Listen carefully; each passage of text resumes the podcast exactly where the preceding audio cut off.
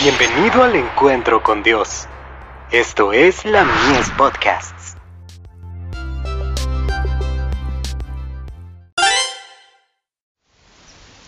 Cada día con Dios. Sin orgullo ni estima propia. Por tanto, de la manera que habéis recibido al Señor Jesucristo, andad en él. Colosenses 2, verso 6. Cuando nuestros corazones estén santificados por la verdad, estarán unidos al de Cristo. El apóstol nos dice, haya, pues, en vosotros este sentir que hubo también en Cristo Jesús. Filipenses 2, verso 5. ¿Están el egoísmo y la exaltación propia tratando de entrar en las almas de ustedes? Contemplen a Jesús, el Salvador. Mediten en su humillación, era el comandante de las huestes celestiales, pero depuso su corona y su manto real, y revistió su divinidad con humanidad, para que la humanidad se pusiera en contacto con la humanidad, y la divinidad se aferrara de la divinidad. Por causa del hombre caído, se humilló. Hay quienes han estado andando en su propia luz.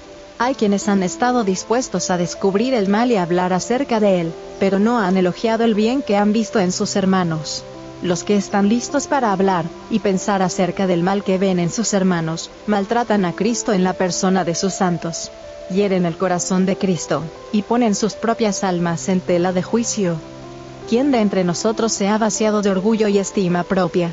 ¿Quién entre nosotros es en realidad tan fervoroso como Jacob, que luchó con el ángel con toda la energía de su ser? Jacob combatió con todas sus fuerzas, porque suponía que estaba luchando con un impío adversario, pero el Señor, con el divino toque de su dedo, logró que la lucha cesara. Jacob se dio cuenta de que era el Señor. Entonces, quebrantado, se abrazó del ángel y le rogó, bendíceme.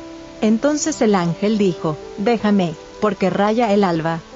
Entonces le tocó el turno a Jacob de expresarse, y añadió, no te dejaré, si no me bendices. Y el varón le dijo, ¿cuál es tu nombre? Y él respondió, Jacob. Y el varón le dijo, No se dirá más tu nombre Jacob, sino Israel, porque has luchado con Dios y con los hombres, y has vencido. Entonces Jacob le preguntó, y dijo, Declárame ahora tu nombre. Y el varón respondió, ¿Por qué me preguntas por mi nombre? Y lo bendijo allí. Y llamó Jacob el nombre de aquel lugar, Peniel, porque dijo, Vi a Dios cara a cara, y fue librada mi alma. Génesis 32, versos 26 al 30. Aconsejo a la gente que busque al Señor con mucho fervor. Manuscrito 187, del 16 de octubre de 1888.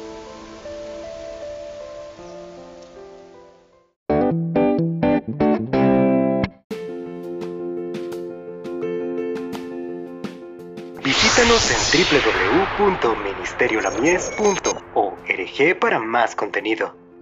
Dios te bendiga.